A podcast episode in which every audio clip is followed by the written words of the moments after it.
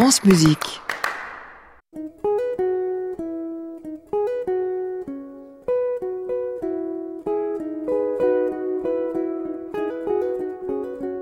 Arnaud Merlin, le portrait contemporain.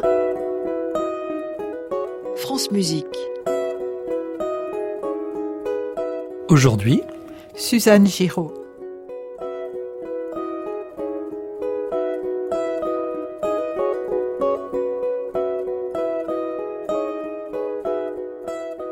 Bonsoir à tous. Ce soir, dans le portrait contemporain, j'ai le grand plaisir de recevoir la compositrice Suzanne Giraud en prolongement du concert de l'ensemble 2E2M diffusé en ouverture de soirée où l'on pouvait découvrir en création française l'une de ses pièces récentes, La Rivière. On y retrouvait toute la beauté d'une palette originale entre ombre et lumière, et l'on pouvait aussi apprécier le sens aigu de la construction qui anime depuis toujours la musique de Suzanne Giraud. Profondément marquée par la littérature et la poésie, mais aussi par les arts, la peinture, la sculpture, l'architecture, la compositrice fait également son miel des musiques d'hier, avec un attachement particulier pour la période de la Renaissance. Si elle appartient sans doute à une génération de la synthèse, Suzanne Giraud n'en possède pas moins un langage personnel qui s'épanouit aujourd'hui avec davantage de liberté. Une heure avec Suzanne Giraud, c'est notre plaisir du soir sur France Musique.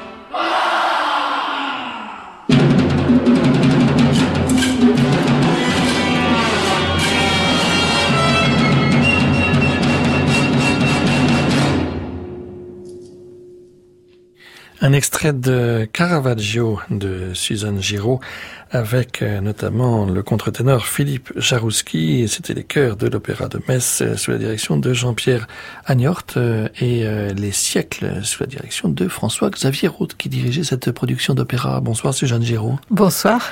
C'était en 2012. Caravaggio, on est déjà dans le vif du sujet avec vous parce que c'est une période euh, qui vous intéresse beaucoup, qui vous fascine à la fois sur le plan euh, de l'extraordinaire vivacité euh, de la Renaissance et puis en même temps cette magnifique période du premier baroque avec cette peinture. Oui, cette peinture qui met en, scène complètement l'ombre et la lumière et c'est ce qui m'intéresse aussi de faire ressortir dans la musique. C'est des couleurs qui sont transposables à tous les arts, je crois. Quand on a été euh, un pensionnaire à la Villa Médicis, euh, c'est là qu'on est confronté à, à ces clairs-obscurs, à cette ombre et à cette lumière de Caravage, astrologie français ou ailleurs. Oui, bien sûr, et puis à tout ce qui est architecture. Euh, renaissante, et, pas seulement à Rome d'ailleurs, et, dans les environs de la Villa Médicis, mais je me suis attachée à aller voir Montepulciano ou d'autres endroits où il y avait des architectures renaissantes. Et ça m'a beaucoup passionné. Mais euh, avant d'aller à la Villa Médicis, euh, du reste, je m'y intéressais déjà et, euh, j'enseignais le contrepoint à la Renaissance au, au, Conservatoire de Paris, au CNSM. Ce qui n'est pas peut-être si fréquent dans votre génération hein, des compositeurs.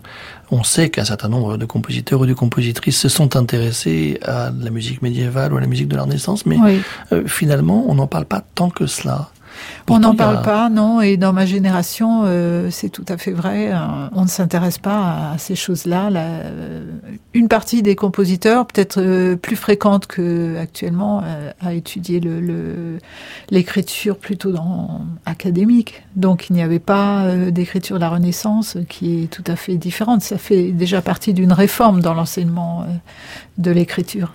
Vous-même, vous venez de, de Strasbourg et d'un milieu plutôt littéraire? Oui, mes parents étaient euh, professeurs d'allemand à l'université. Et euh, j'ai beaucoup entendu parler, bien sûr, de littérature euh, germanique et Hoffmann en particulier. Hoffmann, oui, mon père a fait sa thèse sur Hoffmann, oui, et il s'intéressait à la musique de Hoffmann, entre autres. Hein. J'ai été très très imprégnée de cela quand j'étais petite, oui la littérature qui est aussi très importante pour vous. Alors, on, vient d'écouter un extrait de Caravaggio, c'est en lien aussi avec le livret, le livre même de, de Dominique Fernandez, euh, grand spécialiste de cette période et aussi euh, de l'Italie. Vous aimez bien collaborer avec les écrivains J'aime beaucoup. J'ai hésité moi-même à, devenir écrivain et puis assez vite, je me suis aperçu que la musique occupait quand même beaucoup plus de mon emploi du temps et puis écrivain, c'était, je pense, tout aussi difficile que compositeur. J'ai continué à, m'intéresser aux écrivains, à, en fréquenter, à lire euh, des écrivains de, mon âge, de ma génération. Et à la Villa Médicis, bien sûr, j'ai pu en côtoyer au, quotidien.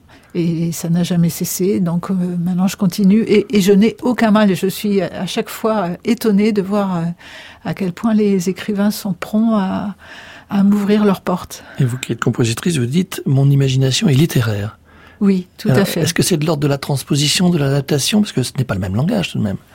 C'est de l'ordre du monde. Chaque œuvre est un monde. Et un livre est un monde. Quand j'ouvre les premières pages d'un livre, j'entre dans un monde. Et, j'ai l'impression que quand je compose, j'installe un monde. C'est le même type de sensation. Et en fait, il y a comme un...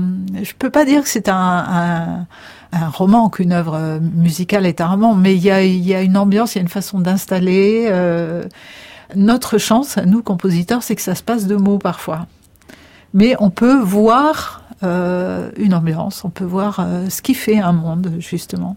La musique nous vient d'ailleurs, c'est une pièce pour ensemble qui date du milieu des années 90, et là c'est le Don Quichotte de Cervantes, ce monde-là. Oui, c'est c'est un peu le, le, le, voyageur et son double. Don Quichotte et Sancho Panza. Et, et au début, il y a ce que j'appelle le violon rouge et le violon blanc. Et c'est une opposition de caractère. Alors on parlait du romantisme allemand, c'est pas le doppelganger, euh, c'est pas le double romantique, c'est pas tout à fait le même. C'est pas tout à fait le même, non, non, non, non. Mais bon, euh, c'est pas exclu non plus la version romantique. On écoute un extrait de La musique nous vient d'ailleurs pour ensemble de Suzanne Giraud, c'est l'ensemble 2 e 2 dirigé par Pierre Roulier.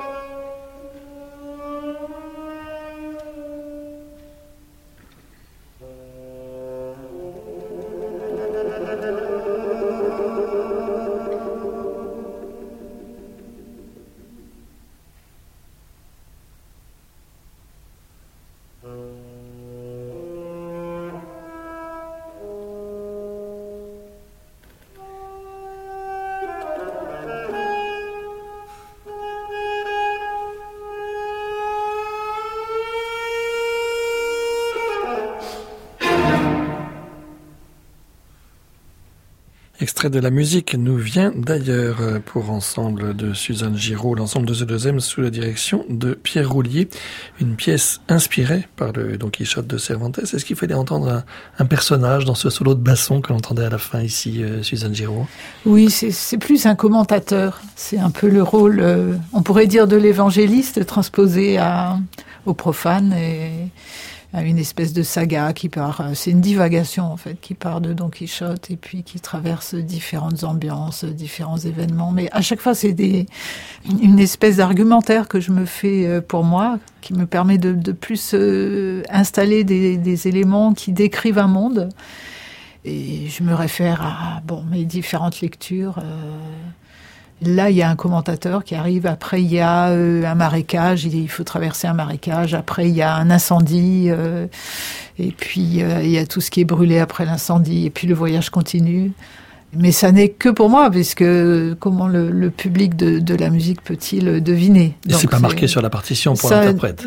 Non, parfois oui, c'est marqué entre guillemets sur la partition, mais ça ne sert pas davantage qu'à stimuler l'imagination. Euh, Alors ça, c'est les ressorts de l'imagination euh, littéraire, mais euh, dans vos sources d'inspiration, il y a aussi l'architecture. Alors, est-ce que l'architecture telle qu'elle est, l'architecture, j'allais dire sculptée, est-ce qu'elle peut servir à la conception d'une architecture musicale, d'une forme, d'une structure? Et Là encore, c'est peut-être pas la même chose. Non, justement, c'est la même chose. Mais ça, je l'ai découvert assez tardivement. Enfin, je, mon, séjour à Rome et en Italie, puisque j'étais allée en Italie auparavant étudier à Sienne avec Franco Donatoni et, j'ai commencé à, vraiment ouvrir les yeux sur l'architecture, sur tout ce qui est fresque aussi, enfin tout ce qui se regarde devant ou à l'intérieur des monuments. Et à Sienne, on est quand même bien pourvu, notamment, on est bien pourvu. notamment à l'hôtel de ville. Oui, et puis à feuilleter des ouvrages sur euh, Bramante, sur San Gallo sur l'architecture euh, qui m'éblouissait, euh, avec ce soleil bien sûr par-dessus. Et euh, j'ai tout à fait découvert des points communs avec la musique. Et ce qui m'a aidé aussi, c'est de rencontrer des architectes.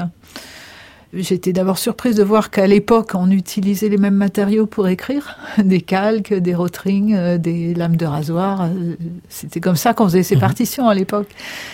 Et donc, de fil en aiguille, euh, j'ai discuté aussi de structure avec eux et euh, ça a engagé une, une, réflexion sur plusieurs années pour moi sur euh, le, fait qu'on pouvait avoir une véritable architecture de, de, bâtiments pour la musique. Alors, par exemple, dans la série des envoûtements, il y a plusieurs pièces. On va écouter un extrait de, des envoûtements, quatre qui sont pour quatuor à cordes. Là, il y a quelque chose qui vient de, de l'architecture? Oui, euh, dans la série des envoûtements, beaucoup de choses viennent de l'architecture. C'est des dessins d'architectes que j'ai fait et que j'ai interprétés en musique, on peut dire ça comme ça, avec des proportions et euh, la, la, vision de, la pièce comme d'une façade de bâtiment. On écoute un extrait des envoûtements 4 euh, pour euh, Quatuor à cordes. C'est un enregistrement réalisé par le Quatuor Arditi qui était paru dans la collection MFA Radio France.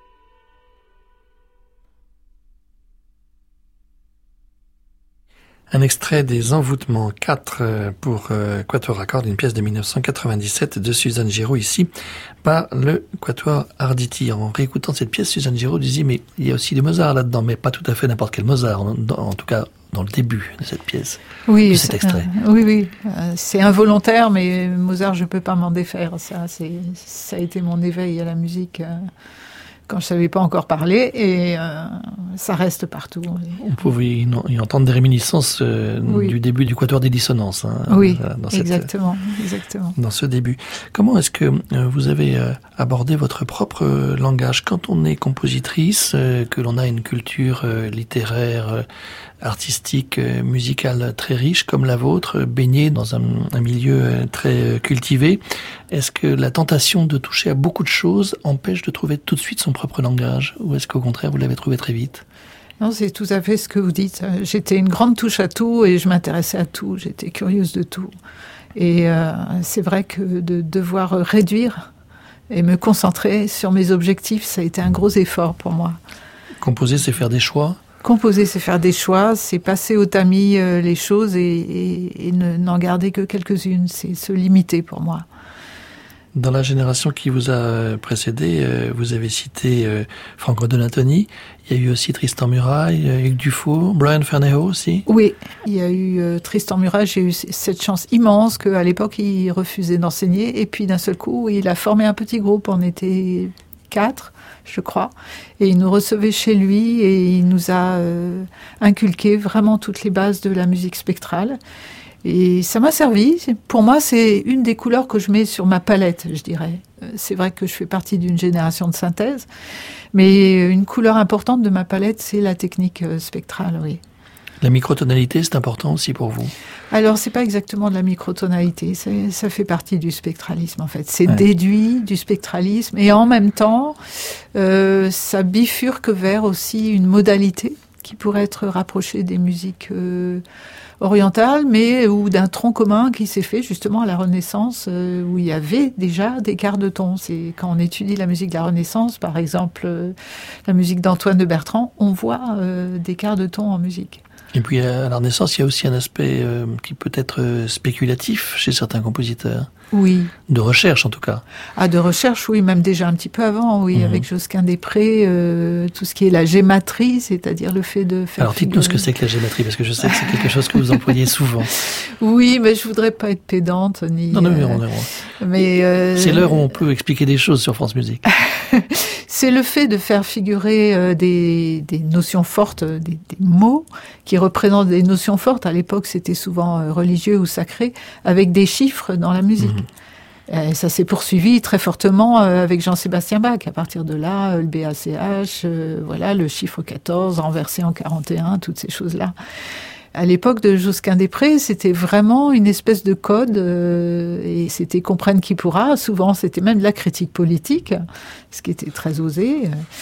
Et voilà, donc je pense qu'on peut, euh, on peut s'aider aussi avec ça, euh, autant s'amuser quand on compose, parce que c'est vrai qu'on passe des journées devant des pages, tout seul chez soi, et il faut euh, noircir avec un nombre incroyable de signes. Ça, euh, c'est une autre personnalité que j'ai fréquentée, c'était Jacinto Chelsea, mmh, à Rome. qui euh, à Rome, oui, je l'ai, je l'ai fréquenté même avant d'être euh, à la Villa Médicis. J'étais venue un an avant au festival et je l'avais rencontré, et c'était un de ces sujets de, de tristesse de plainte, c'était le nombre de, de signes qu'on doit euh, aligner sur une page pour, euh, pour quelques secondes de musique. Et, c'est ce qui fait que par la suite, il s'est fait aider par d'autres pour rédiger sa musique.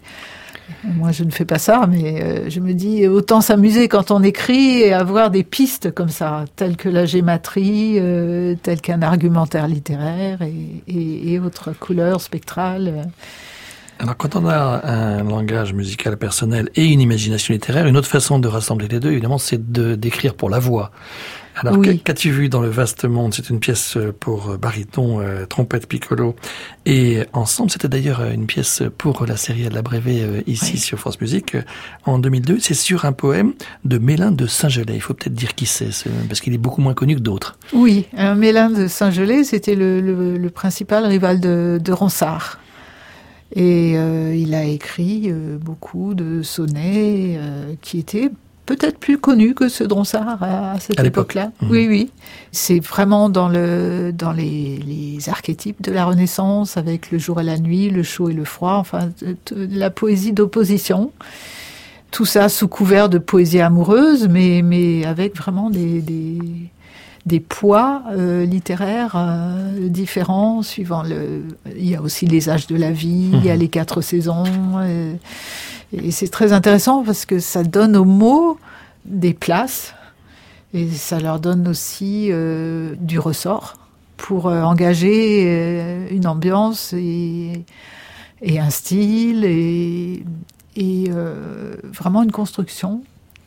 Donc très justement, la voix, le, la poésie et l'époque à laquelle appartient cette poésie euh, peut nous servir de tout un tas de, de supports pour composer.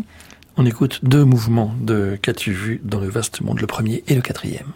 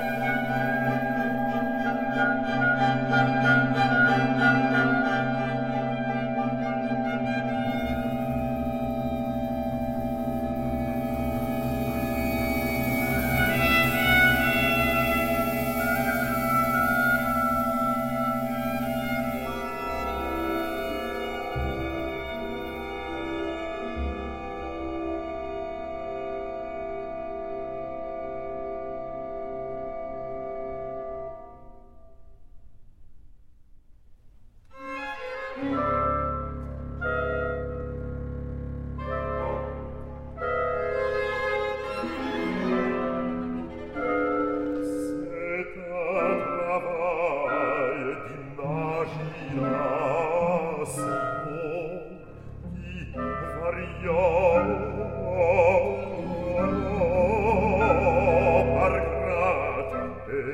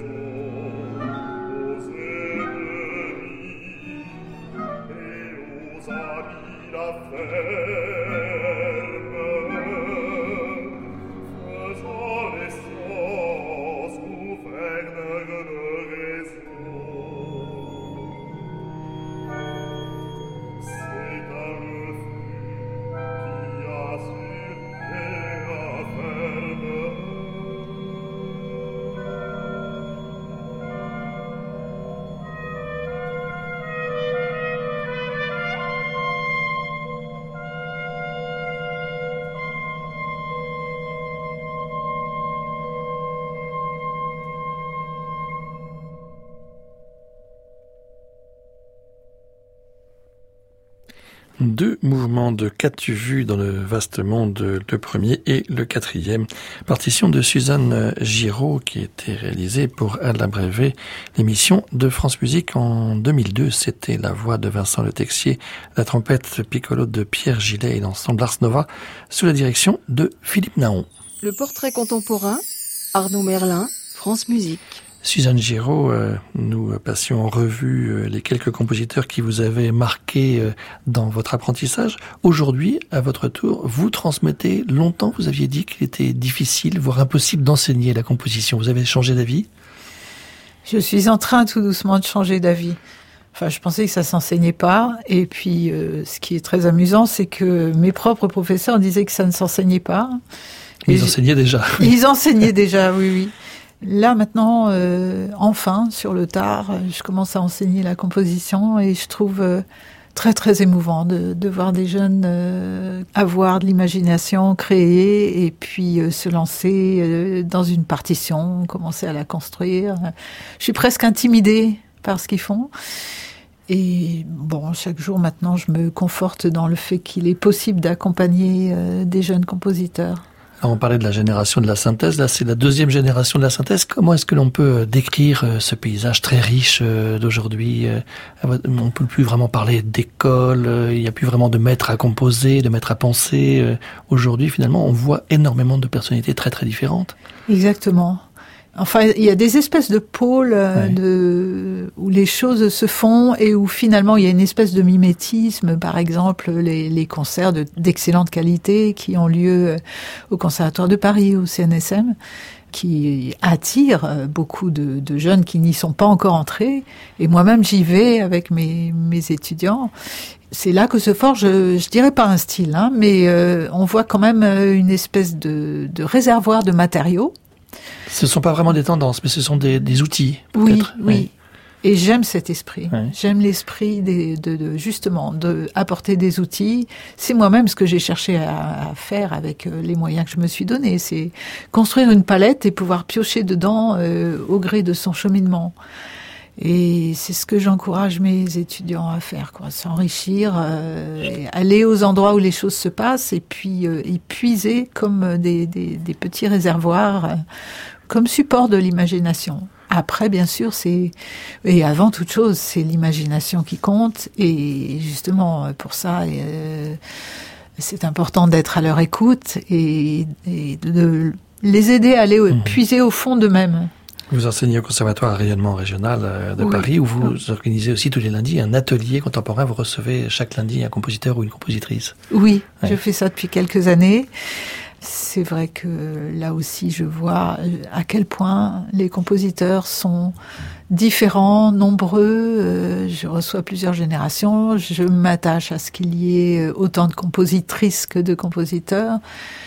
Et je dois dire que c'est réjouissant puisque je vois à quel point euh, ce monde est, vivant, à quel point nous sommes nombreux et à quel point nous sommes courageux puisque les structures sont pas forcément euh, friandes de ce que nous faisons. Euh, mais l'histoire continue et je reçois des gens de, de pays très différents. Je trouve ça très réjouissant. On écoute Soulèvement, c'est le deuxième mouvement d'assemblage de Suzanne Giraud par le quintet de l'Orchestre de Cannes.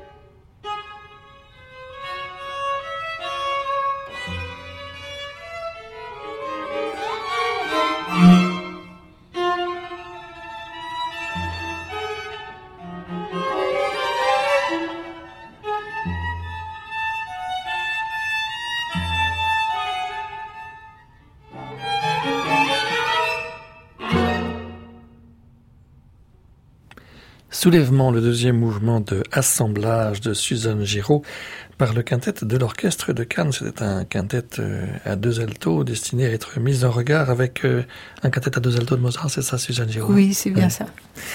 Dans les jours qui viennent, euh, au mois de juin, le 22 juin, vous aurez une pièce qui sera jouée dans le cadre du projet euh, Demos. C'est un projet pédagogique aussi à la Philharmonie de, Paris, euh, dirigé par Quentin Inlay. Oui, c'est cette initiative formidable qui prolonge un peu El Sistema qui se faisait au Venezuela.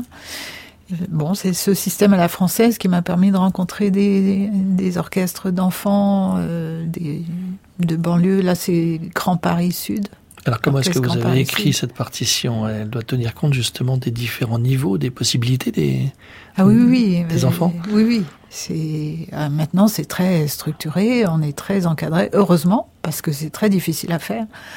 Il faut savoir ce que ces enfants peuvent faire. Euh, et moi, j'insistais sur le fait euh, de ce qu'ils peuvent faire en s'amusant. Il ne faut pas non plus que ce soit euh, une contrainte ou qu'ils aient l'impression que la barre est placée mmh. trop haut, ni trop bas d'ailleurs. Il ne faut pas non plus qu'ils se sentent, comment dire, sous-évalués. Et voilà, donc j'essaie de, de, frapper au plus juste et de faire quelque chose où ils s'amusent aussi. Et puis au mois d'octobre euh, prochain, dans cette maison, avec euh, France Culture, vous retrouvez euh, l'écrivain Pascal Quignard, avec qui vous avez collaboré déjà plusieurs fois. Ce sera aussi avec la maîtrise de cette maison et l'orchestre philharmonique, avec Pascal Quignard lui-même en récitant, un bruiteur, trois chanteuses solistes.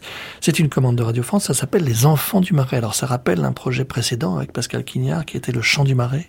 Oui, euh, on avait donné le chant du Marais il y a deux ans à l'hôtel de Soubise. C'est une histoire extraordinaire qu'a écrite Pascal Quignard et qui se passe à la Renaissance avec des voix d'enfants. C'est une rivalité entre deux petits chanteurs euh, qui va donner lieu à des choses très cruelles et très, euh, voire tragiques. J'aime beaucoup collaborer avec Pascal Quignard. Je dois dire, euh, ce qu'il écrit euh, me, me, me, transforme. C'est véritablement, c'est quelque chose de très fort et en même temps sur la durée. C'est la troisième œuvre que nous écrivons ensemble. Là, bon, je ne vais pas tout raconter, je vais pas spoiler, comme on dit. Oui. Euh, On en reparlera l'année prochaine. Oui, ouais. voilà. Et euh, ça, ça, va être donné donc les 18 et 19 euh, octobre ici à Radio France. Et puis un peu plus tard, il y aura un concerto pour violon, euh, le Dauphin, qui sera joué au Vietnam. Suzanne Giron va se quitter avec un autre extrait de Caravaggio. C'est cet opéra que vous aviez réalisé il y a quelques années avec euh, François-Xavier Roth et les siècles. Les deux voix sont celles de Maria Ricarda Wessling et de Philippe Jarouski.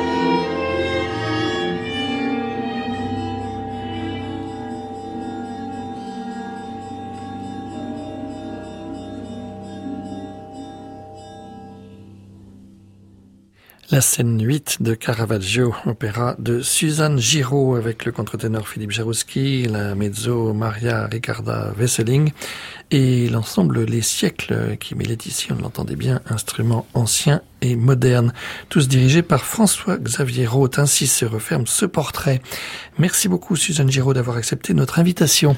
Merci Arnaud. Et je rappelle que l'on peut réécouter sur le site de France Musique le concert de 2 et 2 diffusé ce soir, notamment avec La Rivière de Suzanne Giraud. Merci à Annie Comier qui nous a aidé à préparer cette émission réalisée par Philippe Petit avec ce soir à la technique Alain Joubert. Je vous retrouve mercredi prochain pour un nouveau portrait avec le compositeur Sina Falazadeh. En attendant, vous pouvez réécouter et télécharger cette émission sur le site de France Musique. Minuit, c'est l'heure de retrouver Anne Montaron, Création mondiale. À réécouter sur francemusique.fr.